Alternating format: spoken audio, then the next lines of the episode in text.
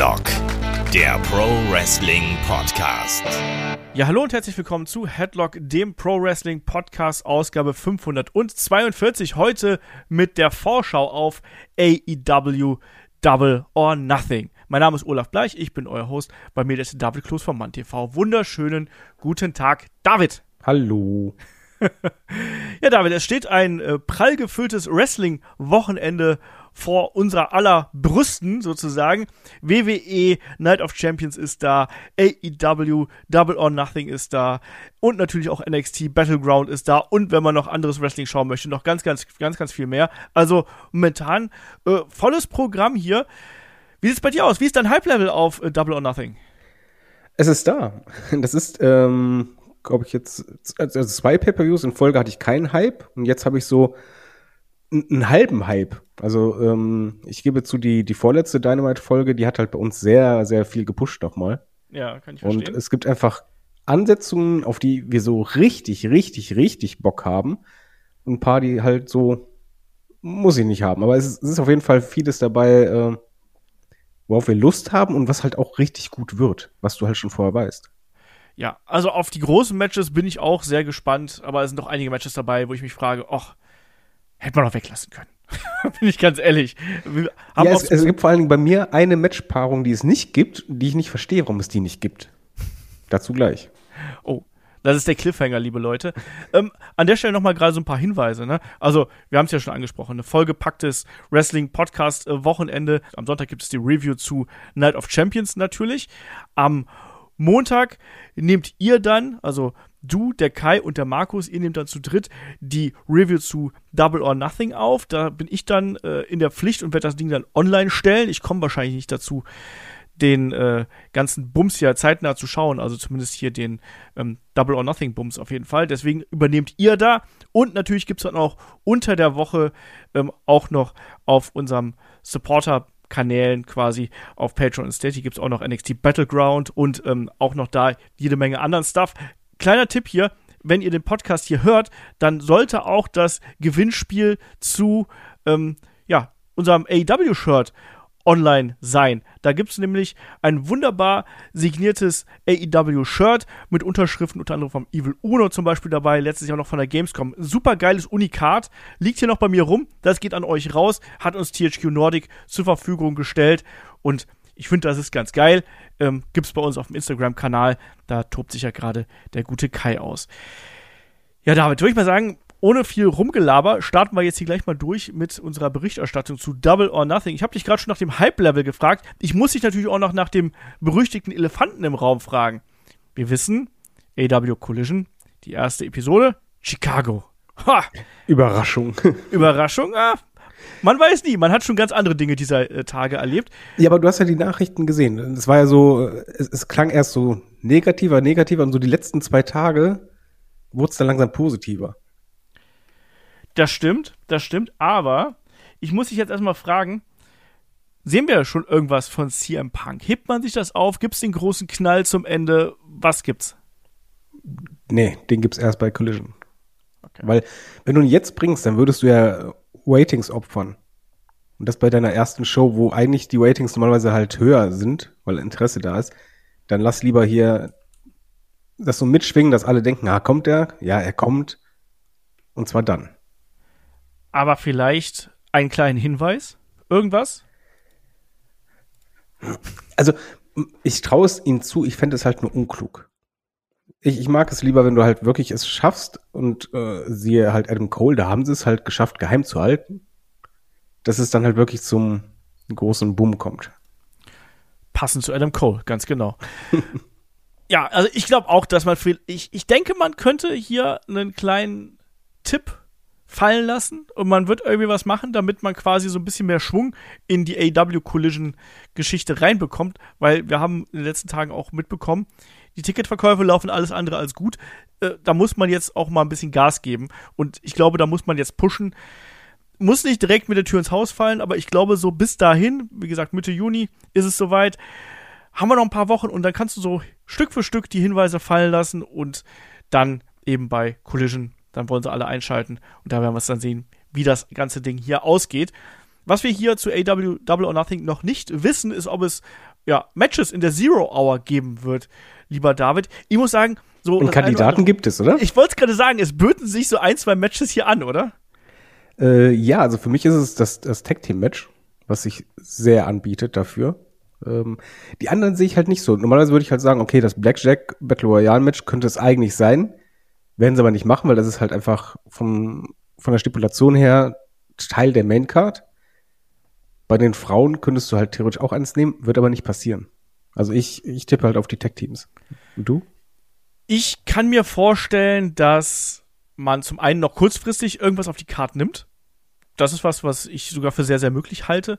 Ähm, ansonsten hätte ich eben auch das Six-Man-Tag, äh, halte ich für wahrscheinlich mit äh, Ethan Page und den Guns gegen die Hardys und Hook. Ich glaube nicht, dass man Titelmatch hier in die, ähm, in die Pre-Show quasi packt. Deswegen bleibe ich dann doch lieber hier bei. Und es sind ja fast alles Titelmatches. ja, das stimmt. Wir haben ja genug Titel. Brauchen mehr Titel, Leute. Ja, Collision kommt. Gibt's noch mehr. genau.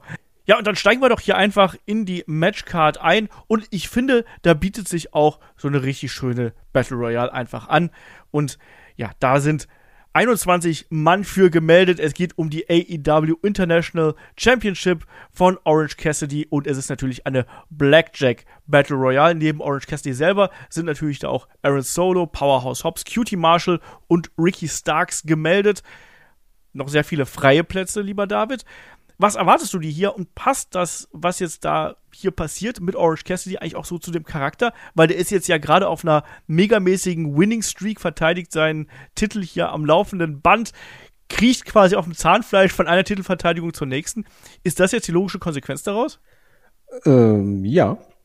Also ich, ich finde, es kam halt wieder so plötzlich, wenn man es halt gerne bei so Matches hat, oh, äh, steht das an? Ja, komm, lass mal das machen. Aber Orange Cassidy wirkt ja Woche für Woche für Woche für Woche und setzt den Titel ja aufs Spiel. Und sein Charakter ist ja auch so, er braucht gar keine große Storyline. Du willst um den Titel kämpfen? Ja, mach doch. Und ich, ich besieg dich und äh, notfalls besiege ich den anderen auch. Und dieses ähm, Trockene dabei passt für mich auf jeden Fall rein. Was halt bei der Konstellation trotzdem halt schwierig ist, dieses es gibt für mich bei, bei dieser Blackjack Battle Royale keinen Kandidaten, wo ich sage, das wäre logisch, wenn er jetzt diesen Titel holt. Es gibt halt Leute wie halt Power Hobbs, wo du sagen kannst, ja, dann hat er halt jetzt den anderen Belt. Ähm, Starks und Bullet Club haben halt eine Fehde. Vielleicht kommt auch Nummer 21 dann raus und das ist ein Comeback, ein Debüt und derjenige macht es. Aber so richtig äh, Kontrahenten, so ernstzunehmende oder wo ich denke, dass das passt, habe ich halt nicht. Aber Orange Cassidy, muss man mal ehrlich sagen, der, ja, der, der verteidigt nicht nur den Belt, sondern er macht halt diesen Belt auch präsent.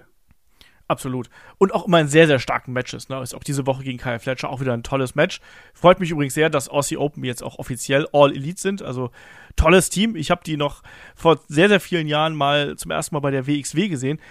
Da sah Kyle Fletcher aus noch äh, wie ein sehr junger, schlanker Mann einfach, wo man sich gedacht hat, so, oh mein Gott, und das will ein Catcher sein und jetzt auf einmal, boy oh boy, eines der besten Tag-Teams der Welt und finde ich super, dass man die geholt hat. Aber zurück zum ähm, Blackjack Battle Royale Match hier. Ich bin da komplett bei dir. Ich finde, das passt gut zu dem bisherigen Title Run von Orange Cassidy. Ich sehe auch niemanden, der mich jetzt da anspringen würde. Klar gibt es da genug Möglichkeiten, ne? von einem weiß ich nicht, einem, einem Brian Cage, über Leute, die dann eben auch vielleicht bei Ring of Honor antreten und hier wieder mit reingeworfen werden ich würde auch gern noch mal sowas sehen wie Orange Cassidy gegen Bandido zum Beispiel dann im Finale oder sonst irgendwas. Also es gibt tausende Möglichkeiten, die hier äh, gebracht werden können. Genauso auch, wie du schon gesagt hast, Überraschungen, Debüts. Ähm, von mir ist auch was Nostalgisches, ne? wenn wir schon äh, Sabu dann im anderen Match haben, dann da vielleicht auch noch was Nostalgisches. Gibt es halt tausend Varianten. Ähm, die Frage ist aber hier, David, gibt es denn hier die Titelverteidigung oder ist dann das jetzt der Ausweg sozusagen für äh, ja, Tony Khan für den kreativen Part von AEW, hier Orange Cassidy seinen Titel loswerden zu lassen. Nee. Also ich, ich finde, er sollte verteidigen, weil erstens macht er es so gut, zweitens ist er halt auch ein gewisses Face der Company, was du ja auch an den Collision-Grafiken siehst. Und er hat halt jetzt diese Streak, die er immer weiter aufbaut, die am Anfang einem gar nicht so richtig aufgefallen ist, weil es wird halt immer mehr, wie du es halt richtig gesagt hast. Dann lieber in ein Singles-Match mit einer, mit einer Fehde, wo es dann halt wirklich so eine äh, Titelübergabe ist, wo es auch Sinn macht. Hier finde ich, äh, ist es mal eine Konstellation, wo ich denke, nee, komm, der Champion kann auch gerne mal Champion bleiben und da rauskommen, weil er ist ja auch so ein typischer Überlebenskünstler. Und gerade gegenüber Macht, äh, da schafft es ja schon mal mit Willen oder auch Cleverness, sich durchzusetzen, da würde es auch wieder zum Charakter passen. Also ich sehe hier Orange Cassidy als Sieger und ich habe auch auf den getippt im Tippspiel. Genau, guter Hinweis natürlich. Auch das AW-Tippspiel haben wir natürlich am Start, genauso wie das WWE Night of Champions Tippspiel. Da jeweils schauen. Kicktip.de slash Headlock-Runde, das ist das WWE-Tippspiel und kicktip.de slash Headlock AEW ist logischerweise das AEW-Tippspiel. Ja, ich bin auch ein bisschen gespannt drauf, ob man hier so ein paar Leute mit reinwirft, die auch schon ja für ähm, Collision angekündigt sind. Also ein Andrade war ja zum Beispiel angekündigt, ein Miro. Also hier, das wären die Möglichkeiten, dass man die auch mit reinbringt. Und ich könnte mir vorstellen, gerade so jemanden wie ein Miro, der dann hier als Überraschung vielleicht reinkommt, der ist wieder zurück, das wissen wir, aber war noch nicht im Ring. Vielleicht kann man den dann hier noch mit einbauen und vielleicht da sogar den Titelwechsel ähm, herbeirufen. Ja, oder lass ihn verlieren im Finale gegen Cassidy und dann richtig wütend sein. Und das dadurch entsteht eine Fehde. Das ist absolut die andere Möglichkeit, da bin ich komplett bei dir. Und ich bin da auch äh, insgesamt bei dir. Ich will den Title Run noch ein bisschen länger sehen. Mir macht Orange Cassidy momentan Spaß. Die, die Rolle passt zu ihm. Die Matches sind allesamt super stark. Insofern, never change a winning Orange Cassidy. Deswegen mein Pick hier auch äh, Orange Cassidy als Sieger von dem. Das ist quasi so einen halben Daumen nach oben. genau. Also ganz, ganz langweiligen. Ähm, machen wir weiter. Es gibt noch ein äh, Six-Man-Tag-Team-Match hier auf der Card. Ethan Page und die Guns treffen auf die Hardys und Hook. Und wenn die Hardys hier gewinnen, dann ja, erhält Matt Hardy den Vertrag von ja, Ethan Page sozusagen. Dann gehört der ihm. Und dann dreht man sozusagen hier einmal das Spiel um. Wir haben ja zuletzt die Firm Deletion gesehen bei Rampage. Und man hat gedacht, da wäre die Geschichte zu Ende. Ist sie aber nicht. Es geht jetzt noch weiter. David, zieht man das hier ein bisschen zu sehr? Ja, ich brauche nichts mehr sagen. Okay. Es ist halt genau dieser Moment, wo du denkst, eigentlich hatte man das Finale. Es ist ja auch nicht unbedingt eine Fehde, wo du sagst, ja, ey, da bin ich komplett hyped und äh, emotional drin, sondern es war halt ja unterhaltsam, lustig und ein bisschen durchgeknallt. Hat aber einen roten Faden gehabt, passt. Aber für mich war halt, ist das Ganze schon abgeschlossen. Das jetzt ist so gefühlt, wir haben ja noch ein Pay-Per-View, müssen das noch dranhängen. Und das ist auch ein Match, auf das ich mich halt gar nicht freue weil ich auch nicht denke, dass es richtig gut wird und die Stipulation ja, soll halt Spannung reinbringen, aber ist eigentlich auch egal. Im Grunde genommen muss man hier irgendwie gucken, dass man mit diesem Match die Fehde beendet. Ja, aber muss ja, wenn er, wenn, wenn die Hardys gewonnen haben, was sie ja machen werden, dann ist das Ding durch. Ja, aber nee, ist es ja nicht. Dann ist ja Ethan Page auf einmal äh, der, der Lakai von, von Matt Hardy. Ja, aber das ziehen sie dann hoffentlich nur noch zwei, drei Wochen durch und dann ist das. das ich gebe halt so, das ist so für mich so eine typische Undercard-Fehde, wo ich halt, wenn sie TV-Time kriegt, oft ein bisschen genervt bin. Oder zündet die bei dir? Nee, bei mir hat die auch nicht gezündet. Ich fand die ganz, ganz in Ordnung für das, was es gewesen ist. Ich mag diese Art von Match, also das Firm Deletion Match, fand ich sehr unterhaltsam. Auch wenn das Gestöhne von Isaiah Cassidy sehr verstörend gewesen ist. Aber ja, nicht, nichtsdestotrotz äh, da, wie du richtig gesagt hast, das war, das war okay, das war unterhaltsam, ohne die ganz großen Ausschläge nach oben, wenn überhaupt dann eben dieses Firm Deletion Match. Für mich fühlt es sich einfach hier wie eine Verlängerung an. Und um dieses Ding möglichst schnell zu beenden, müssten doch eigentlich hier Ethan Page und die Guns gewinnen, oder? Theoretisch, aber auf der einen Seite ist noch ein Hook, den lässt du nicht so schnell verlieren. Und die Hardys haben ihr Pay-Per-View-Comeback. Das spricht halt für mich dagegen. Tue ich mich echt schwer mit hier, das auch zu tippen. Also ich sag jetzt einfach mal, die Heels gewinnen, also Ethan Page und die Guns gewinnen. Von mir aus lass Ethan Page hier schurkig sein und äh, er, er, rollt Matt Hardy ein. Der kann hier den, die Niederlage noch am ehesten vertragen und verkraften. Das spielt ja keine so große Rolle. Ich möchte nicht, dass die ganze Geschichte weitergeht. Das ist mein Problem. Ich finde auch, die Hardys sind doch hier verschenkt eigentlich. Eigentlich musst du doch jetzt langsam mal dir überlegen, also gerade jetzt in Richtung, Richtung All-In oder äh, die anderen großen Shows, die noch kommen, du musst die doch langsam auch wieder auf Kurs bringen, dass du mit denen großes Programm fahren kannst, oder? Ja, es ist halt in Anführungszeichen unter Wert. Ja. Und ähm, auch, auch die Konstellation, es ist ja nicht so, dass das jetzt äh, irgendwie größere Namen sind, sondern das Standing von Ethan Page ist das nicht das Beste. Die Guns, ja, waren mal ein Title Picture, aber jetzt eigentlich auch nicht so etabliert, würde ich halt sagen. es, es fühlt sich halt nicht groß genug für die Hardys an oder die Hardys zu groß dafür und Hook ist irgendwie gefühlt, äh, wir wissen gerade nicht, was wir mit dir machen sollen und packen dich mal dazu. Ja. Äh, ich hoffe nur, dass es ein kurzes Match wird, weil ich glaube, in, die Konstellation sagt nicht unbedingt voraus, dass es ein gutes Match wird. Ja, also ich sag mal, mir reichen ja auch so acht bis zehn Minuten. Ne? da bin ich ja. vollkommen zufrieden mit. Äh, Kurz und knackig, aber ich tippe auf die Hardys. Dann tippe ich auf äh, die Firm hier, beziehungsweise Ethan Page und die Guns, ähm, damit wir das ganze Programm hier einfach mal durchkriegen. So, habe ich mich Schnauze voll langsam von. Schnauze voll habe ich beim nächsten Match, falls das, das ist, was ich denke. Du meinst das Match um die AEW TBS Championship zwischen äh, der immer noch ungeschlagenen Jade Cargill und Herausforderin Taya Valkyrie. Taya Valkyrie vor knapp zwei Monaten zu AEW hinzugestoßen, hat durchaus Bass kreiert, war auch direkt eine Bedrohung für Jade Cargill. Dann gab es irgendwann das Match mit dieser Finisher-Stipulation, dass die dann nicht. Das Finish, ey. Genau. Wir haben das Finish im Übrigen zehnmal zurückgespult. Ohne Übertreibung. Wir haben versucht rauszufinden, was wollte man da machen. Weil es macht einfach keinen Sinn. Ja, also ähm, es war ja verboten, dass sie ihren Finisher zeigt quasi und ich glaube, es war einfach ganz, ganz desaströs mies geschauspielert in dem Augenblick. Ja, halt, äh, du hast ja nur gesehen, wie Taya da rumstand und denkst so, ja, hat jetzt gerade jemand auf Pause gedrückt und was ja. ist da los?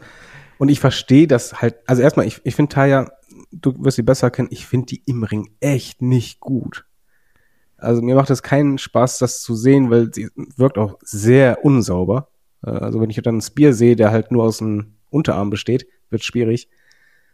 Mit Jade Kagel zusammen nicht die beste Kombination und äh, das Match gab es halt jetzt gerade erst. Und das brauche ich dann halt nicht, also ich bin halt kein Fan davon, in der Weekly ein Match zu machen mit einer anderen Stipulation, dann jetzt nochmal. Ich habe da absolut keinen Bock drauf. Und ich mag Jade Kagel im Übrigen. Ne? Ich, ich finde die, als Champion, die hat eine Ausstrahlung, aber, und ich habe halt gedacht, jetzt kriegst du eine Storyline, eine Bedrohung, boah, das geht aber gar nicht. Ja, also ich war früher ein großer Fan von Taya Valkyrie, muss ich dazu sagen. Ich finde, die hat da auch einen extrem guten Look gehabt, aber ich habe derzeit das Gefühl, dass sie nicht gerade in der besten Phase ihrer Karriere ist. Und nicht in der besten Form, meinst du? Das auch, das auch. Ne? Also ich meine, die geht auch auf die 40 zu. Also das ist nicht nur bei Männern, auch bei Frauen natürlich dann ein kritisches Alter sozusagen. Also eigentlich ist sie dann noch im guten Alter, aber ich finde, dass sie im Vergleich zu früher abgebaut hat. Und ich finde auch, dass da so eine gewisse Art von Dynamik innerhalb der Matches fehlt und auch so ein bisschen diese, diese Crispness. Das, wie du schon richtig gesagt hast, ne? das ist alles so. Mal sieht's okay aus und ganz oft sieht's aber auch ein bisschen unsauber aus und nicht wirklich mit dem großen Wumms dahinter. Deswegen Funktioniert übrigens auch bei den Fans gar nicht, ne? Nee, eben. Deswegen. Und äh, die sehen das ja auch. Und äh, der Charakter von Taya kommt auch nicht 100% rüber. Ähm, Jade Cargill ist inzwischen da eben auch so groß quasi, dass das reicht nicht. Das reicht insgesamt nicht, was da, was da an Story aufgebaut worden ist. Dazu das Finish. Ich glaube, das ist eben gerade auch den ganz alteingesessenen Zuschauern auch sehr im Gedächtnis geblieben, weil es halt echt nicht gut gewesen ist. Jetzt ist hier trotzdem die Frage, David. Ähm, ist das jetzt der Moment, wo der Titel wechselt? Auf keinen Fall. Also, wenn, ja, dann, dann weiß ich nicht, dann darfst du beim nächsten Mal, wenn du mit Tonenkran redest, den Muffin ins Gesicht werfen. Das, das darf halt hier nicht sein. Das ist auch für mich nicht. Äh, anfangs dachte ich, ja, komm, die bauen was Richtiges auf. Nee, funktioniert halt gar nicht. Und das ist halt eben nicht das, womit du so eine Streak brichst. Sehe das ist nur das, das nächste Opfer. Ja. Das sehe ich 100% äh, genauso. Und ich tippe ja auch auf Jade Cargill. Das muss weitergehen. Da muss irgendeine andere Herausforderin rein. Ich glaube, man hat sich das bei AW anders vorgestellt. Ich glaube, man hat sich viel mehr von Taya erhofft, ja. auch bei ihrem Debüt nach Motto, ja, jetzt gibt's einen Bass bei den Fans, da kam ja absolut gar keine Reaktion. Eben. Es gab online gab so eine so eine gewisse Reaktion, aber so in den Hallen war es jetzt nicht so, dass da Taya die große Reaktion hervorgerufen hat, bin ich komplett bei dir. Und ich glaube, das hat man anders erwartet, hat sich das anders vorgestellt. Aber naja, also wir beide tippen auf Jade Cargill. Und dann machen wir weiter hier mit dem nächsten Damenmatch, würde ich sagen. Es ist das Match um die AEW Women's World Championship. Und ach, guck mal, den hält ja immer noch Jamie Hater. Und die trifft auf Tony Storm, weil man muss mal ganz klar sagen, David, die Outcasts super dominant im äh, Damengeschehen und irgendwo zwischen Britt Baker, Comeback von äh, Hikaru Shida, hast du auch das Gefühl, dass Jamie Hater weiterhin untergeht, so insgesamt? Ja, total. Aber ich fand es, also ich hatte das bei der vorvorletzten Ausgabe schon zu Sarah gesagt, so, ja, der Titel gibt's denn eigentlich jetzt noch? Wird der mal irgendwann wieder gezeigt oder mal betont? Aber, und das nervt mich halt total, ich mag diese Fehde, diese Trio-Fehde. Ich habe aber jetzt hier keinen Aufbau gesehen für ein Singles-Match, sondern ich wollte, und nicht nur ich, Sarah auch, du hast jetzt mal was, was bei den Frauen funktioniert. Du siehst auch bei den Outcasts, du siehst ja im Publikum immer öfter mal ein Plakat, immer öfter mal die Farbe oder irgendwas in der Richtung. Du merkst, da funktioniert ja gerade was. Die Zuschauerreaktionen sind da. Als dann Hikaru Shida da war, du denkst so, ja, jetzt haben wir Trio gegen Trio. Das ist Double or Nothing, Ankündigung. Ja. Und dieses Match wollte ich haben. Ich wollte nichts anderes haben als, okay, jetzt hat sich das so aufgebaut, es ist ja wirklich auch eine lange Geschichte, hat sich so aufgebaut, jetzt möchte ich diese erste Konfrontation der, der beiden Sektionen so gesehen, also der halt Neuankömmlinge und der Alteingesessenen. Lasst sie jetzt einmal kämpfen. Dann lasst ruhig die Bösewichte gewinnen und dann mal gucken, wie es weitergeht. Aber ich wollte dieses Match sehen. Ich will nicht das Singles-Frau-Match sehen. Man muss ja sagen, Jamie Hater gegen Tony Storm, sichere Nummer, wird wahrscheinlich echt gut. Aber es macht halt für mich gar keinen Sinn. Und ich verstehe halt nicht, warum man es macht, weil ich will, nicht nur ich, auch die Fans, die wollen halt diese Aufeinander, das Aufeinandertreffen sehen. Ich Und man hat ja auch die Story so erzählt, als wäre das jetzt so das Highlight. Entschuldigung, bin gerade im Rage, aber mich hat so geärgert, dass die Ankündigung kam. Ich kann das total verstehen. Ich glaube aber, man hat deswegen nicht die Outcasts gegen hier die Originals sozusagen gebracht, weil man zugleich schon ein großes Multi-Man-Match dann auf der Karte hat mit dem Anarchy in the Arena Match. Ich glaube, man wollte dem entgehen, dass Fans sagen, ja, hier das eine Match war ja so und das andere Match war ja so. Ich habe ja sogar schon, also Shaggy hat ja unter anderem darauf getippt, dass wir hier mit äh, Blood and Guts zum ersten Mal die Frauen äh, haben werden oder sonst irgendwas. Ne? Also ja, aber, aber dann musst du ja die Geschichte anders erzählen in den Wochen ja. davor. Dann musst du zumindest irgendwie machen, dass keine Ahnung Jamie Hater immer wieder attackiert wird und äh, die anderen beiden versuchen einzugreifen, das zu werden und Jamie rastet irgendwann aus, so jetzt reicht es mir. Jetzt will ich mal die persönliche Rache haben an Tony Storm oder sonst was, aber nicht einfach so in, in der Backstage-Promo hier, ich will den Titel. Okay.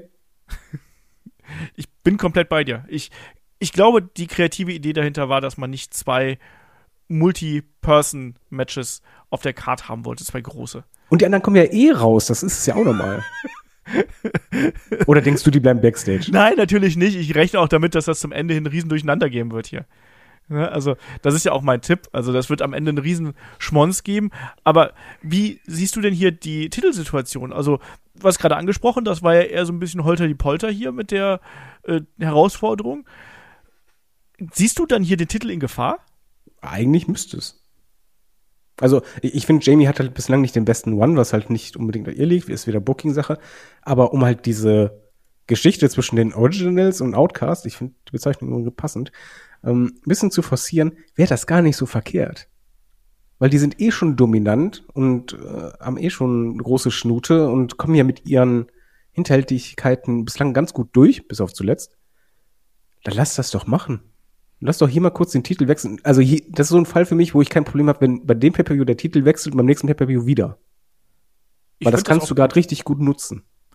Ich finde das, ich finde das plausibel, was du sagst. Ich finde das eine gute Idee. Ich könnte mir auch gerade dann vorstellen, meine, die, die, die Mädels bei den Outcasts, die, die sprühen ja so gern, dann lass dir das, lass dir das so machen wie ein WO, ne? Lass den Ja, lass den besprühen, den Gürtel. Ja. Hätte ich voll ja. Bock drauf. Also, ich, ich bin ehrlich, es ist jetzt nicht so, dass das eine mega kreative Storyline ist, aber es ist, glaube ich, seit Ewigkeiten das erste Mal, dass ich bei den Frauen irgendwie Bock hab auf die Geschichte. Und das klickt ja ein bisschen. Dann lass das doch machen. Gib ihr, gib Toni den Titel und dann lass sie noch frecher werden und noch mehr herablassender. Und es würde ja unterstreichen, was die ja gesagt haben, dass die halt das alles aufgebaut haben, die die richtigen sind. Und ja, mach es. Ja, ich finde, es wird auch passen. Es wird auch passen jetzt an dem Zeitpunkt, dass man sagt, wir gehen jetzt diesen Weg. Und Tony war ja schon immer auf dem Sprung, wie du schon sagst. Ich finde auch, dass die Outcasts, das ist jetzt nicht das heißeste Programm, was wir jemals gehabt haben, aber es ist zumindest schon mal auch ein, ja, ein Stable War sozusagen hier innerhalb der Damen-Division. Das ist was Neues und da muss auch ein bisschen Bewegung rein wie du schon richtig gesagt hast, Jamie Hater, Title Run, leider, oh, sag mal, unter der, unter der Fuchtel vieler Missstände. Also man hat immer zum einen anfangs das Gefühl gehabt, sie ist nach wie vor das Anhängsel von Britt Baker. Jetzt hat man das Gefühl, sie geht halt irgendwie unter diesen ganzen anderen Damen hier in diesem Stable War unter. Ist natürlich super schade, weil ich finde nach wie vor, dass sie eine tolle Wrestlerin ist, tolle Persönlichkeit und äh, auch jemand, dem die Zukunft gehört. Aber ich glaube, ich gehe da mit dir und sage, komm, lass den Titel einfach mal wechseln. Lass es mal, lass den Titel mal wechseln und lass die Outcasts dann wirklich auf Wolke 7 schweben, auf der grünen Wolke 7 und dann gucken wir mal, wohin die Reise hier geht. Und dann kann man daraus ja die Emotionalität noch weiter steigern. Und dann vielleicht wer weiß, äh, Richtung Collision, Richtung Dynamite, dann wirklich auch so eine große Tag-Team Multi-Women-Fehde dann auch an den Start bringt, vielleicht mit Stipulation, vielleicht da ein Anarchy in the Arena-Match, vielleicht wirklich Blood and Guts, hey, warum nicht, ne? Also. Ja, Im Übrigen, ich finde auch das Comeback von Hikaru super, weil, weil das ist so, ich habe die ganze Zeit gedacht, wer ist denn die, dann die dritte Person, weil das muss ja eigentlich gleichwertig sein und es fühlt sich ja richtig an. Ja. Also wenn du die drei gegeneinander stellst oder gegenüber, dann weißt du ungefähr, wer mit wem. Bin ich bei dir. Also, wir beide tippen auf Tony Storm, ja. hier Außenseiter-Tipp? Ja, machen wir. Okay. Okay. Ähm, ja, dann machen wir weiter, weil du hast schon angesprochen, es gibt sehr, sehr viele Titelmatches hier auf der Card. Wir haben noch die AEW World Tag Team Championships hier auf dem Spiel stehen und dort werden wir Mark Briscoe als Special Guest Referee haben. Es treffen FTR, die amtierende Titelträger, auf Jeff Jarrett und Jay Lethal. Jetzt ist auch noch Karen Jarrett mit dabei, als ob Sanjay Dutt und Satnam Singh nicht schon genug wären. Es wird immer mehr. Es wird immer mehr und es wird nicht besser. das ist halt mein, mein größtes Problem hier an der Sache. AEW hat momentan nicht gerade das beste Händchen für seine Tag-Team-Fäden, oder? Also klar, FTA gegen die Guns, das hat man ganz gut aufgebaut. Die Guns aber leider nur Übergangstitelträger. Und aber die haben ja auch nicht funktioniert. Ich also beim Publikum meine ich halt. Also es ist nicht so, ja. dass du die halt, äh, dass die jetzt over sind und bei Jared und, und Liesel ist halt für mich das, dasselbe. Also ähm, du kannst halt dort so viel reden lassen, wie er möchte, aber es, es ist halt einfach gefühlt kein großes Team. Äh, und Jay Liesel ist da auch für mich ein bisschen verschwendet. Ja, ja, die Ansetzung schwierig. Ich gebe aber zu, sie haben es zumindest geschafft, äh, durch die vorletzte Woche und dann jetzt, nee, die letzte Woche und dann die jetzige Ausgabe, dass ich halt schon ein bisschen Bock hab. Und das liegt einfach daran, dass sie halt mit Mark Busco, ähm, dass sie ihn gut eingebaut haben. Dass du halt jetzt wirklich unsicher bist, mh, hm, lässt er sich beeinflussen oder nicht. Eigentlich ist er sauer auf beide. Was wird da passieren? Er wird ja halt schon eine entscheidende äh, Figur dann sein im Match. Ein bisschen neugierig bin ich schon. Ich glaube, man wird das sehr stark anteasen, aber ich glaube nicht, dass das hier, dass Mark Briscoe jetzt hier das Zünglein an der, Sa an der Waage für einen Titelwechsel sein wird. Das kann ich mir äh, nicht vorstellen. Ich, ich sag ja nicht Titelwechsel. Okay.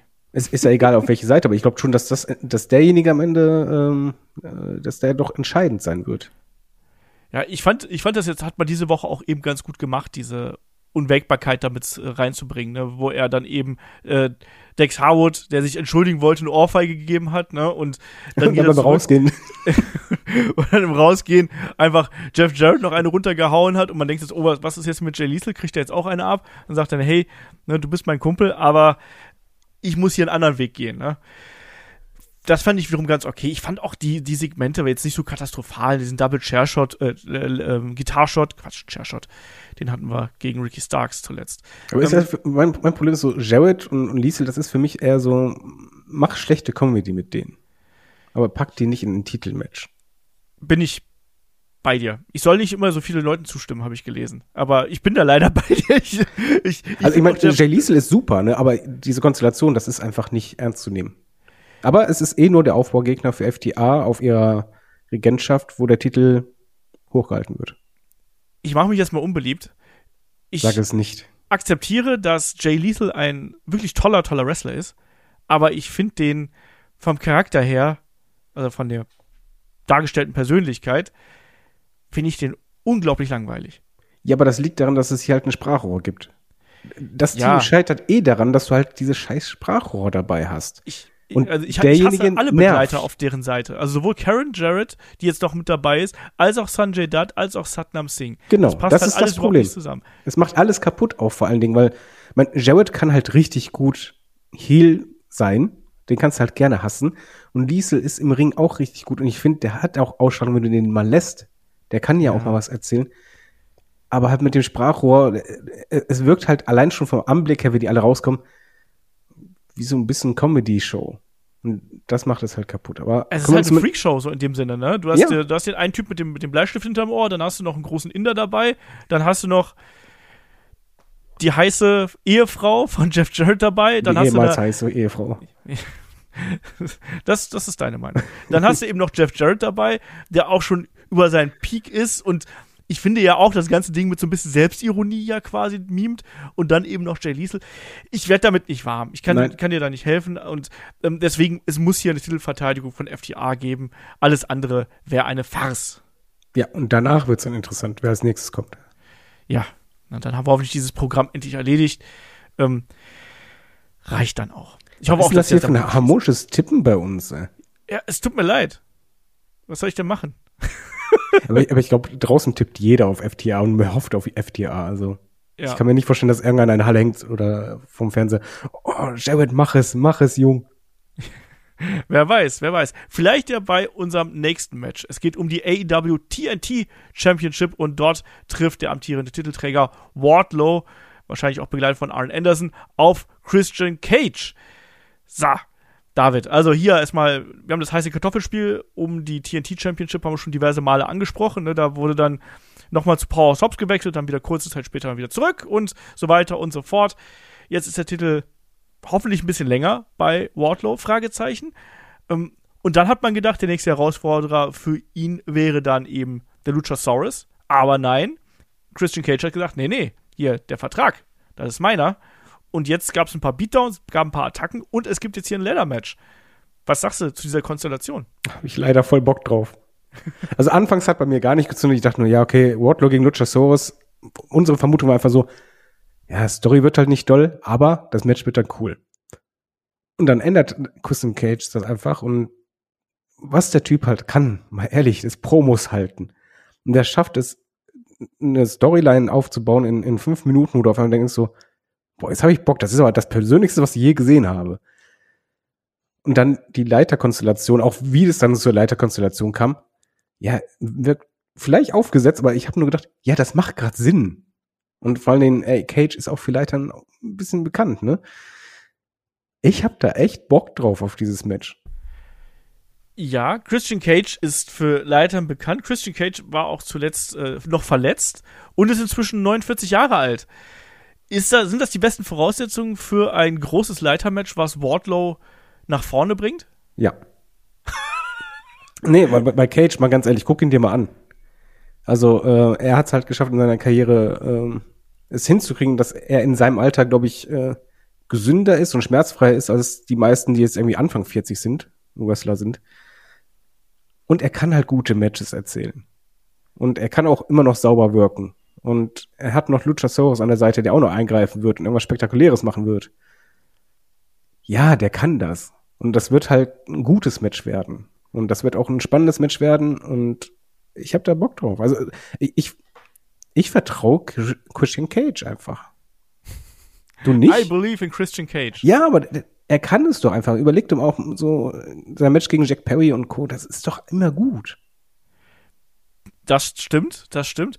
Ich glaube, es wird eben ein ganz anderes Leitermatch werden, als das, was wir gerade von AEW Maßstäben gewohnt sind. Das wird ein deutlich langsameres Ding werden. Es wird weniger Highspots haben. Es wird eher über die Psychologieschiene gehen. Ähm, werden natürlich Aktionen auch von der Leiter sehen und so weiter und so fort. Aber ich glaube nicht, dass wir jetzt hier das absolute Spektakel bekommen werden, sondern es wird ein Match no. sein. Das wird man, da wird man teasen. Es wird spannend werden, aber es wird jetzt nicht so Bam, Bam, Bam. Äh, wir drücken die Vorspultaste 15 Minuten lang und dann ist das Match irgendwann vorbei. Das werden wir nicht bekommen, sondern es wird ein langsameres Match werden, ähm, wo man auch gucken muss, dass man Christian Cage entsprechend positioniert, aber auch Wardlow eben dann nicht unter die Räder kommen lässt. Ähm, der darf hier nicht zu schwach aussehen. Ich glaube, das ist auch was ganz Wichtiges. Wardlow braucht jetzt, damit endlich mal dieser, ich sag's mal so ganz deutlich, dieser verdammte TNT-Titel endlich mal irgendeine Wertigkeit bekommt. Lass Wardlow den lange halten, lass den harte Matches bestreiten, dass den gute Matches bestreiten, da kann das hier ein Anfang sein, damit dieser Titel und auch Wardlow langsam mal wieder in die Bahn kommen. Wardlow war vor einem Jahr. Wir haben hier vor einem Jahr gesessen, David. Und ja, der hatte aber Wardlow. noch lange Haare. da, da sah er noch böser aus. Aber, aber du weißt, ne, vor einem Jahr äh, haben wir hier gesessen über Wardlow. der wird der nächste große Star von AEW. Das muss der nächste Schritt sein hier. Das, der, vor einem Jahr hatten wir dieses MJF-Drama. Ja, und dann gab es keine Story mehr. Ja. Ja, also ich, ich finde, den Weg, den du jetzt gehst, ist eigentlich richtig. Du lässt ihn halt wieder diese Standard-Matches ein bisschen machen, lässt ihn wieder ein bisschen stärker wirken, mit Ann Anderson an der Seite. So halt irgendwie so, dass er auch eine persönliche Schwäche hat und zeitgleich auch Mentor, dass du halt mal ein bisschen Charakter reinbringst. Mit Cage hast du ja nochmal Storytelling. Ich wäre auch dafür, dass Wardlow gewinnt, gebe aber zum Tipp, glaube ich, auf Cage getippt. ähm, einfach, weil das, was ich möchte, ist nicht unbedingt das, was passieren wird. Aber was mir auch vorstellen könnte, wäre halt Wardlow gewinnt, ähm, setzt sich halt mal mit Willen durch und äh, danach kommt Luchasaurus drin. Ja, also ich bin da auch an dem Punkt, dass der Titel einfach jetzt bei, bei Wardlow bleiben muss. Es kann ja nicht sein, dass der jetzt das Ding wieder nur einen Monat hält. Nee, gut wäre es. Allerdings muss man auch sagen, selbst wenn, wenn Wardlow verliert, dann weißt du halt, okay, Cage wird diesen Titel pushen. Also du kannst hier eigentlich sehr viel richtig machen, egal in welche Richtung. Ja, nee, ich will nicht, dass Christian Cage hier den Titel gewinnt, Kai, äh, Kai, David. Wird dann halt Also, nicht. solche Diskussionen führe ich sonst nur mit Kai. ähm, nee, also der, der Titel soll jetzt bei Wardlow bleiben, der braucht ein starkes Match, der braucht einen starken Run und der starke Run, der fängt jetzt dann hoffentlich auch äh, wirklich an. Mir reicht das jetzt langsam mal. Dann hoffen wir es mal. Trotzdem tippe ich, tipp ich auf Cage. Ich mag den ja auch, aber, aber nee. Ich, ich, ich mache mir hier Sorgen um die, um die Matchqualität und um ja darum, wie Christian das hier. Das äh, Wahnsinn, das tun wir gar nicht. Ich sag mal, wir wegen halt Sarah und mir, wir haben absolut keinen Zweifel an Cage. Das ist total krank, dass du das halt hast. Eigentlich bist du immer der Optimist. Ja, ich bin halt, ich bin halt sehr empathisch, weißt du? das, ist, das ist mein Problem. Nein, ich, ich glaube, das wird ein, ein gutes Wardlow-Match. Besser als äh, gegen Hobbs. Ist ja nicht schwer. Ja. Da, da, da reden wir gar nicht drüber. Aber Bock habe ich. Also das, das wird gut. Okay, dann tippe ich auf Wardlow, du tippst, tippst auf äh, Christian Cage und dann sind wir hier auch schon bei den letzten drei Matches auf der Card angelangt. Ha. Da, da ist Hype-Level jetzt mal ganz oben. Genau, weil die letzten oder diese drei Matches plus noch ein paar mehr ähm, sind ja dann auch wirklich die großen Ausreißer nach oben. Und wir machen einfach mal weiter mit dem Unsanctioned Match zwischen Adam Cole und Chris Jericho.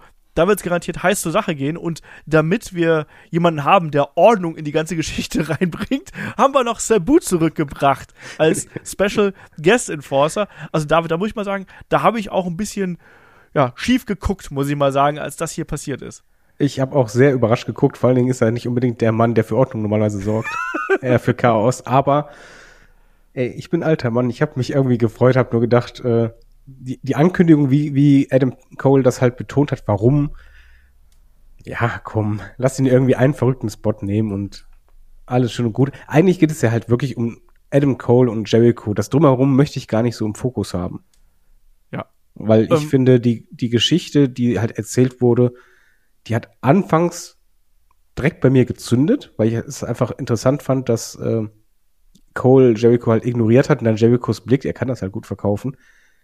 Und so die Entwicklung, wohin das führte, das ist gut. Das ist wirklich gut. Und mein Highlight war eigentlich jetzt nicht diese, diese Ausgabe mit äh, der Vertragsunterzeichnung. Ich hätte am liebsten als Schlusspunkt gehabt, dass jetzt letztens, wo es außerhalb der Halle nochmal richtig zuging, weil das hat mir echt gefallen. Ja. Und das will ich auch haben, ne? Also, hier ist, hier ist Feuer in der ganzen Geschichte drin. Hier hat ja quasi so richtig ähm, Feuer gefangen in der Szene, wo quasi Chris Jericho hiermit dafür gesorgt hat, dass die Outcasts Britt Baker verprügeln. Ähm, Adam Cole chancenlos, wehrlos, daneben musst du dir anschauen, wie seine äh, Frau verdroschen wird mit dem Kendo-Stick. Und das war gut, das war gut. Ne? Ich finde immer noch, ich finde immer noch, ich hätte es auf die Spitze getrieben, ich hätte Chris Jericho einmal mit dem Kendo-Stick zuschlagen lassen. Aber ja, am, egal. am besten, wenn, wenn Britt so K.O. liegt auf dem Boden. Oder, oder so, so ein äh, RK, äh, RKO, so ein Wendy Orton-Moment, beug dich runter, gib ihr einen Knutsch auf die Wange. Irgendwie sowas. Also ich hätte mir da noch ein bisschen mehr Feuer, ein bisschen mehr Brutalität von Chris Jericho gewünscht, statt nur den, der sagt, ja, los, schlag, schlag härter, schlag härter. Ich hätte mir da tatsächlich noch einmal diesen, diesen, ähm, diese Grenzüberschreitung gewünscht. Aber naja, aber ansonsten finde ich, die Feder hat man gut aufgebaut, jetzt auch zuletzt die großen Brawls. Ähm, das passt für mich. Ne? Und jetzt mit Sabu noch dabei, das ist natürlich auch was für die ECW Nostalgiker. Da habe ich, da habe ich Lust drauf. Aber David, eigentlich muss doch Adam Cole jetzt hier in seinem ersten Pay-per-view-Match seit Rückkehr, der muss doch hier klar overgehen, oder? Ja, natürlich. Ich meine, vor allen Dingen ist es Chris Jericho. Welcher äh, Superstar äh, bringt Leute over? Ja, Jericho. Es passt halt. Du hast halt das Comeback von Adam Cole, direkt eine große Fehde mit einem großen Namen. Lass ihn das Ding gewinnen, lass ihn seine Rache nehmen und dann geht's weiter. Es passt eben auch perfekt, um ihn als Babyface zu inszenieren. Ne? Chris Jericho kann den, das fiese Ekelpaket, so nenne ich es einfach mal, kann er super gut mimen.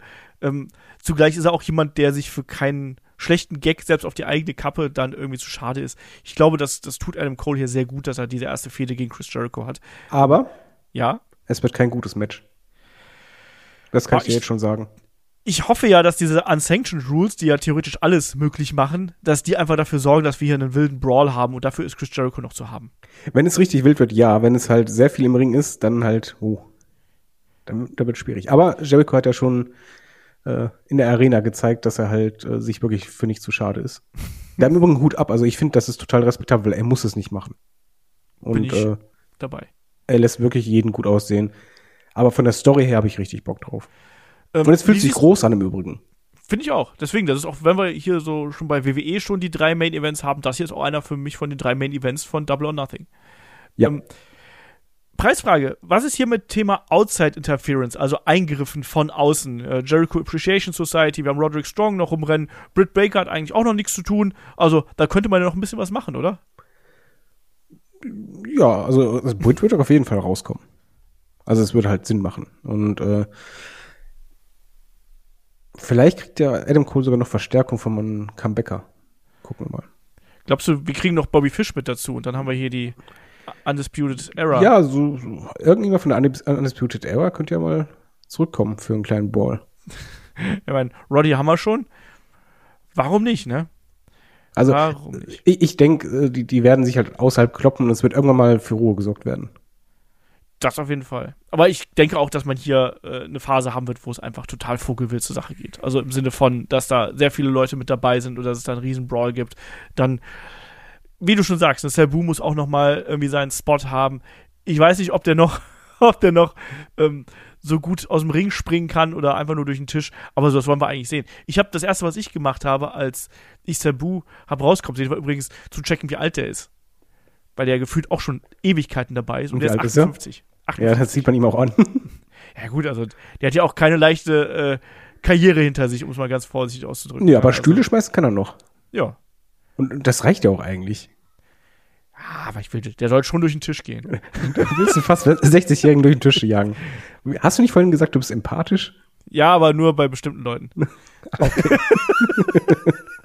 Dann lassen wir den fast 60-Jährigen mal durch den Tisch rammen. Ja, der, der will das doch auch. So, ähm, also, wie ist denn jetzt hier dein Tipp?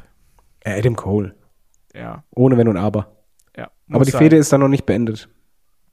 Glaube ich auch nicht. Ähm, das wird auch noch weitergehen, aber Adam Cole muss jetzt hier äh, gewinnen. So, äh, zwei Matches haben wir noch und dann machen wir weiter mit einem nächsten, äh, mit dem nächsten Match, was auch ziemlich wild werden wird. Das ist das Anarchy in the Arena Match zwischen dem Blackpool Combat Club, also Brian Danielson, John Moxley, Claudio Castagnoli und Wheeler Utah und die treffen natürlich auf die Elite, Kenny Omega, die Jacksons, also die Young Bucks und Hangman Adam Page. Die Band ist wieder zusammen und ich muss sagen, das ist das Match, auf was ich mich am meisten freue. Das ist einfach perfekt. Also es, äh, nein, mal ganz ehrlich, es ist vom Booking her, wie du Spannung aufbaust, bis auf, dass ich finde, dass auch hier das Ende hätte eigentlich die vorletzte Folge sein müssen. Das wäre für mich perfekt gewesen. Die, die letzte Ausgabe hätte ich jetzt nicht nochmal gebraucht. Aber vom Booking her ist das mal super. Ich finde auch immer der Blackpool Combat Club, äh, Brian Danielson, ähm, das kommt so cool rüber. Ich habe mal wieder ein Stable, was ich richtig, richtig cool finde und so badass man, sie sind halt heelisch, aber eigentlich auch nicht und ähm, haben ein sehr cooles Logo, sehr coole T-Shirts, muss ich auch dazu sagen.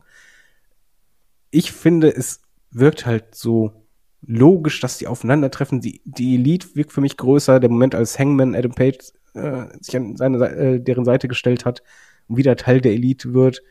Ähm, der fiese, fiese Heel-Turn beim Käfig-Match das Ding fühlt sich einfach richtig persönlich groß an und dann noch die Ankündigung einer Key in the Arena.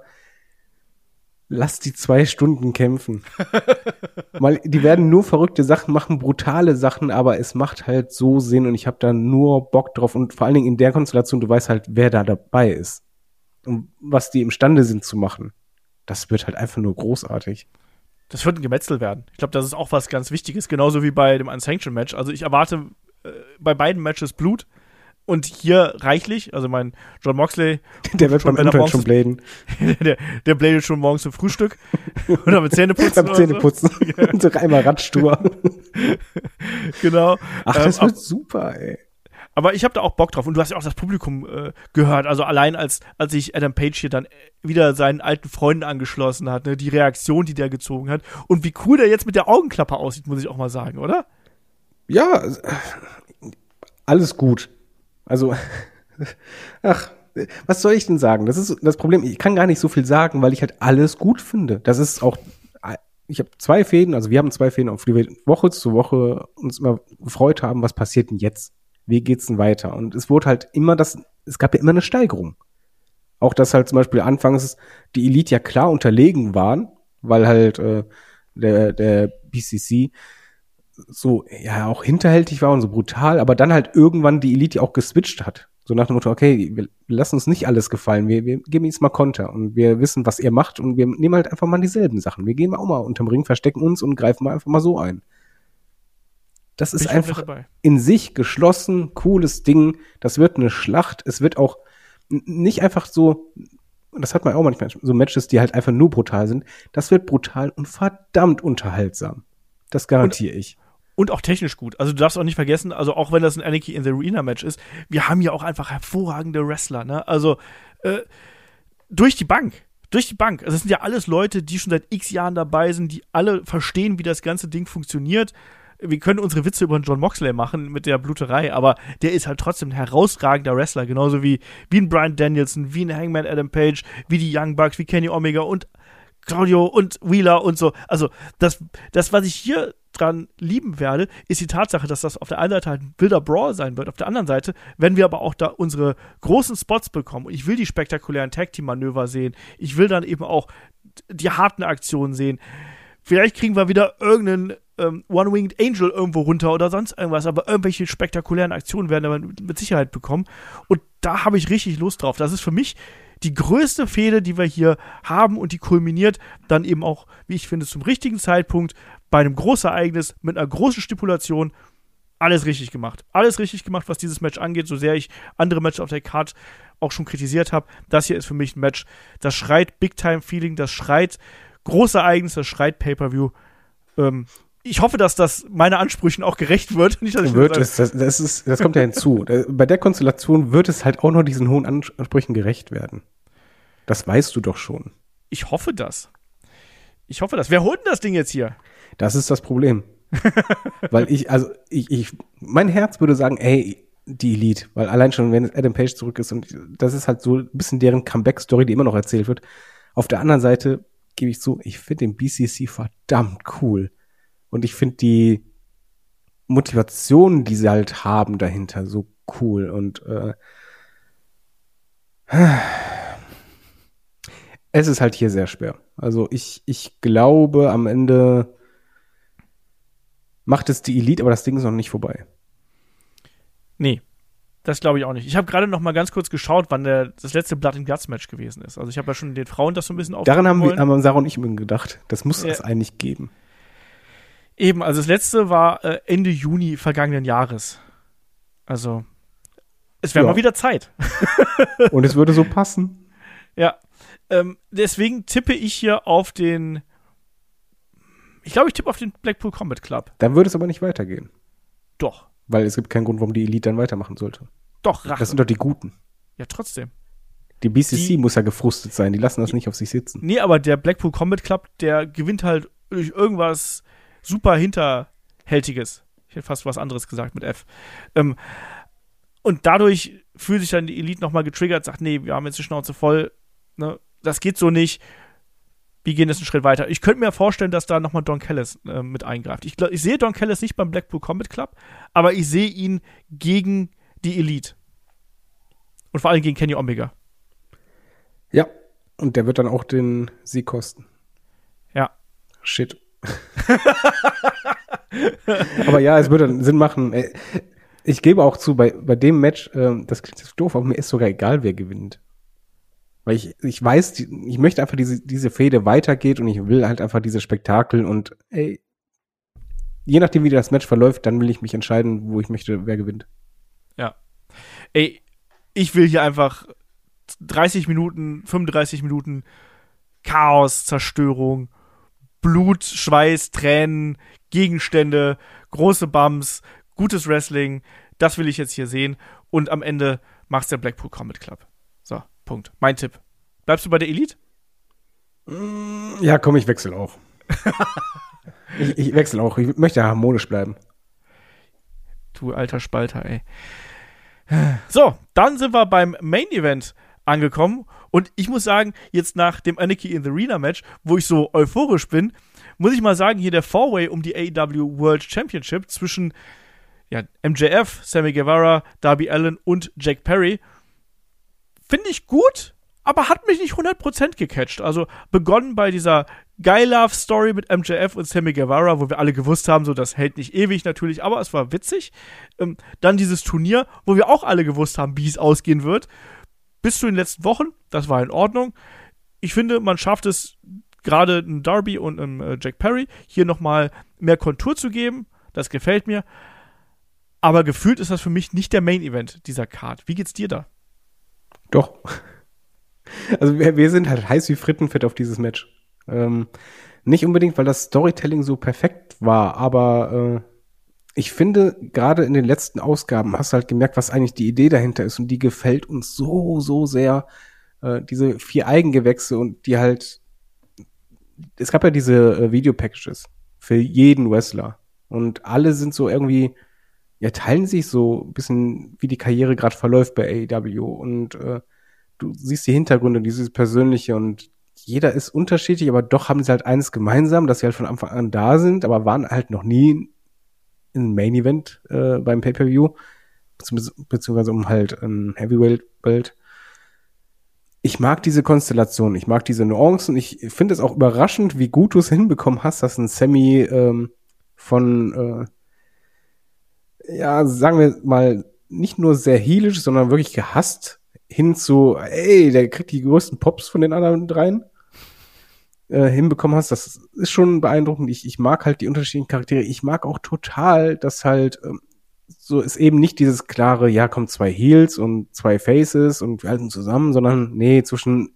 Darby und äh, Jack, da, da kriselt es mal richtig und MJF und Sammy auch, beziehungsweise du weißt halt nicht, ob der Sammy nicht doch turnt, wovon ich ausgehe, leider Gottes. Äh, ich ich finde diese Twistigkeiten zwischen allen und dass du halt so, ja, du hast halt vier junge Wrestler und alle sind halt so heiß, ich möchte diesen Step machen, auch wenn ich vielleicht noch gar nicht so weit bin aber dass sie halt so hungrig sind. Die Geschichte, warum ich so hype bin, ist halt nicht wegen dem Storytelling, wie man es gemacht hat, beziehungsweise am, am Ende halt schon die letzten Wochen. Es ist halt die Ansetzung und was dahinter steht und wofür die stehen. Und ich gebe zu, bei mir ähm, geht halt ein bisschen das Herz auf, wenn ich halt sehe, da ist es mal kein großer Name, sondern es sind halt wirklich alle vier, die von Anfang an dabei waren. Und ähm, MJF hat dazu noch eine Sache gesagt, wo ich halt ihm leider zugeben sollte, äh, musste. Er hatte halt gesagt, er, er war in einem vielleicht der besten Ironman-Matches, wo man vorher über ihn gelacht hat. Äh, er war in einem der besten, wie heißt das, dieses Collar Dog? Wie heißt das? Umgekehrt, Dog Collar. Dog Collar Match, äh, Collar Dog. wo man auch vorher gedacht hat, ah, wird das denn so gut? Und es war richtig, richtig gut. Und dann hat er gesagt, jetzt mache ich auch das beste Four-Way-Match ever. Und ich glaube, das wird halt brutal gut, spannend und dramatisch, ähm, spektakulär und äh, mhm. am Ende gibt es leider den Heel-Turn von Sammy, der sich dann doch hinlegt. Mein Problem ist, dass mir zum Beispiel Sammy total egal ist. Aber ich finde Sammy total interessant jetzt. Seit der war vorher mir so egal wie so ein Sack Reis. Aber jetzt endlich kriegt er Profil. Wie gesagt, mich, mich kickt hier die ganze Ansetzung. Ich mag die ja auch alle, ähm, aber ich finde, das, das Storytelling hat mich hier echt nicht so abgeholt. Das Match fühlt sich leider kleiner an. Ich finde auch, dass ein MJF stagniert in seiner Rolle. und ja. nicht diesen Schritt gegangen ist, den wir im, im vergangenen Jahr noch so zugeschrieben haben. Ähm, aber letztlich, was hier spannend werden könnte, ist eben, ob man die Situation nutzt, dass quasi an einem MJF auch die anderen wachsen können. Weil, wie du schon gesagt hast, hier haben wir nicht MJF gegen einen etablierten Star, sodass quasi es darum geht, an wem kann sich MJF messen, sondern wir haben hier die Konstellation, können die anderen auch davon profitieren, dass sie hier mit dem Champion, mit MJF im Ring stehen und können die alle gemeinsam wachsen in diesem Augenblick. Das ist eben die Frage. Ich finde, mit der Story hat man das nicht ausreichend gut gemacht. Ich finde es war in Ordnung. Aber ja, man hätte auch diese Match-Ansetzung nicht machen müssen. Er, erzähl das eher über Geschichten und nicht, dass, hey, wir machen jetzt noch nächste Woche ein Match, wo dann entschieden wird, ob es ein Four-Way gibt. Und ja, dieses dumme Turnier, also nicht böse gemeint, aber dieses dumme Turnier, was man gehabt hat, wo du ja, eh schon absolut weißt, unnötig. es aussieht. Ja, es, eben. Es war einfach unnötig. Man hätte, so wie die Promo begonnen mit den vier im Ring, erzählt diese Geschichte. Und zwar ohne, ja, ich weiß nicht, ob du gegen mich kämpfst oder sonst was. Nein, zieh es durch. Und lass die gar nicht im Ring quasi sich messen, sondern lass die sich in Backstage-Attacken, in Promos-Geschichten oder sonst irgendwas sich messen. Halte die voneinander fern. So gefühlt habe ich doch jetzt hier schon das Match in Einzelstücken schon tausendmal gesehen. Ja, das ist halt auch das, das, was mich halt stört. Ich hätte es halt gern. Man hat es halt zuletzt gemacht. Ich fand den, den Moment halt super, als MJF bei, bei Jack war. Und eigentlich, der Zuschauer sieht, nee, die haben da nichts laufen, aber Darby kommt rein und denkt so, hey, was war denn hier los? Spiel genau diese Karte aus bei MJF. Dass er halt einfach für Unruhe sorgt, die gar nicht begründet ist. Also. Aber es, es wird trotzdem, also meine Erwartungshaltung, es wird, glaube ich, ein richtig, richtig guter Main Event ich bin hier sehr zweifelnd und bin vor allem auch neugierig darauf, ob die mich abholen können, weil bis jetzt lässt mich dieses Match relativ kalt, wie ihr vielleicht hört. Nachdem ich auf Anarchy in the Arena so heiß bin und voller Euphorie und Adrenalin, ist leider hier das komplette Gegenteil. Ich finde das nett, aber es fühlt sich nicht an wie ein World Title Match, bin ich ganz ehrlich. Wird es denn der Main Event? Ich denke ja. Ich glaube, man sollte hier auch den Weg gehen, um diesen vier Faces ähm, of the Company, den vier Originals sozusagen aus der Division, dann die Bühne zu geben. Und deswegen fände ich es konsequent, wenn man denen hier die Bühne gibt und sagt, ihr seid der Main Event. Und Anarchy in the Arena würde ich irgendwo in die Mitte stellen, eingerahmt von unwichtigen Matches.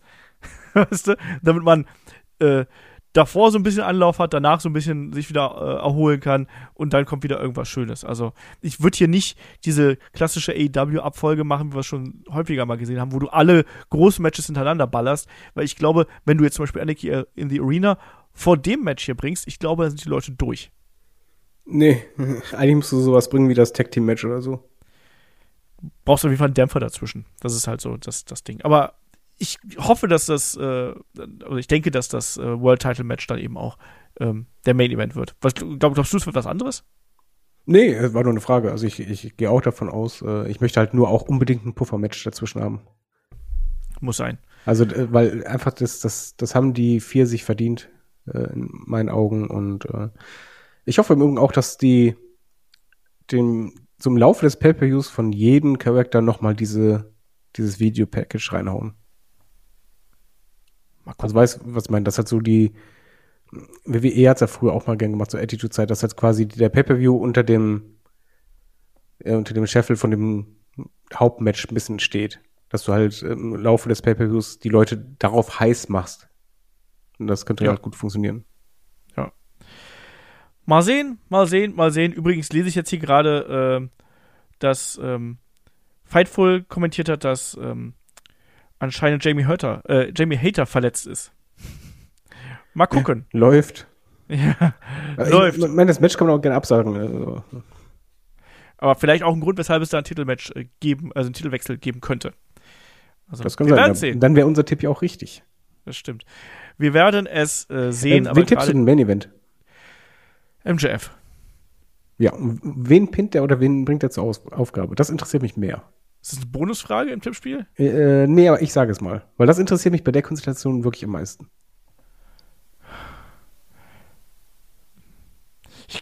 Ist nicht so leicht, ne? Nee, ist nicht so leicht. Ich überlege gerade, ich sag Darby Allen. Und also Sarah und ich haben auf Sammy getippt. Und zwar wegen halt. MGF ist ja so intelligent, da, da hat er doch noch was in der Hinterhand. Zweifelsfall den Ring oder so. oder so. Wir werden es sehen. Aber das Ding hier mit neun Matches, die Pay-Per-View-Card, passt für mich. Wir wissen, das wird wahrscheinlich an die vier Stunden wieder gehen. Gehe ich stark von aus. Plus dann eben Zero Hour. dann machst du da nochmal zwei, drei Matches mit dabei, dann passt das. So, David, dann sind wir durch hier mit der Preview. Ja. Ja. Und ich freue mich, weil, weil am Montag frei ist. Genau, Pfingstmontag für manche Leute ist frei, andere Leute wie ich müssen arbeiten, ganz gnadenlos, aber ihr übernehmt ja hier auch für mich äh, die Stellung, ihr haltet die Stellung und ihr macht dann die Review dazu, die werdet ihr dann, ich denke mal, am, am frühen Abend irgendwann hören, ähm, je nachdem, wann ihr alle mit dem Schauen durch seid, aber auf jeden Fall am Montag gibt es dann die Review zu AEW Double or Nothing, da könnt ihr euch drauf verlassen. So, David, finale Worte? Ich möchte im Blackpool Combat Club Shirt. Ich wollte eigentlich gerade vorschlagen, willst du nicht mal ein Headlock Combat Club äh, Shirt machen? Nee, ich will das nicht klauen. Ich, ich finde, das haben die echt gut, äh, gut designt. Das ist ein gutes Ding. Äh, ich finde auch im Übrigen, äh, Brian Danielson sieht mit der Bomberjacke richtig gut aus. So richtig so ein Badass Assi. okay, dann lassen wir das mal so stehen. Wie gesagt, Sonntag gibt es die Review zu WWE Night of Champions. Die Preview ist natürlich auch schon im Feed online, auch auf YouTube. Schaut da gerne vorbei. Schaut gerne auf Instagram vorbei, wenn er hier das von der Gamescom unterschriebene Shirt haben möchtet. Also nicht die Gamescom hat unterschrieben, sondern AEW Wrestler haben unterschrieben. Schaut da gerne bei Instagram vorbei, macht da beim Gewinnspiel mit und dann geht's ordentlich ab. Und dann natürlich die Review zu Double or Nothing auch am Start. Und wir haben in der kommenden Woche einen Fragen-Podcast. Auch da schon mal Fragen einschicken an fragen.headlock.de oder einfach auf den Discord gehen, äh, Feedback, Fragen, Thread und dann Hashtag AskHeadlock und Frage hinten dran oder Fragen hinten dran, je nachdem, wie es euch beliebt. Und in dem Sinne sage ich, wie immer, Dankeschön fürs Zuhören, Dankeschön fürs Dabeisein und bis zum nächsten Mal hier bei Headlock, dem Pro Wrestling Podcast. Macht's gut. Tschüss. Tschüss.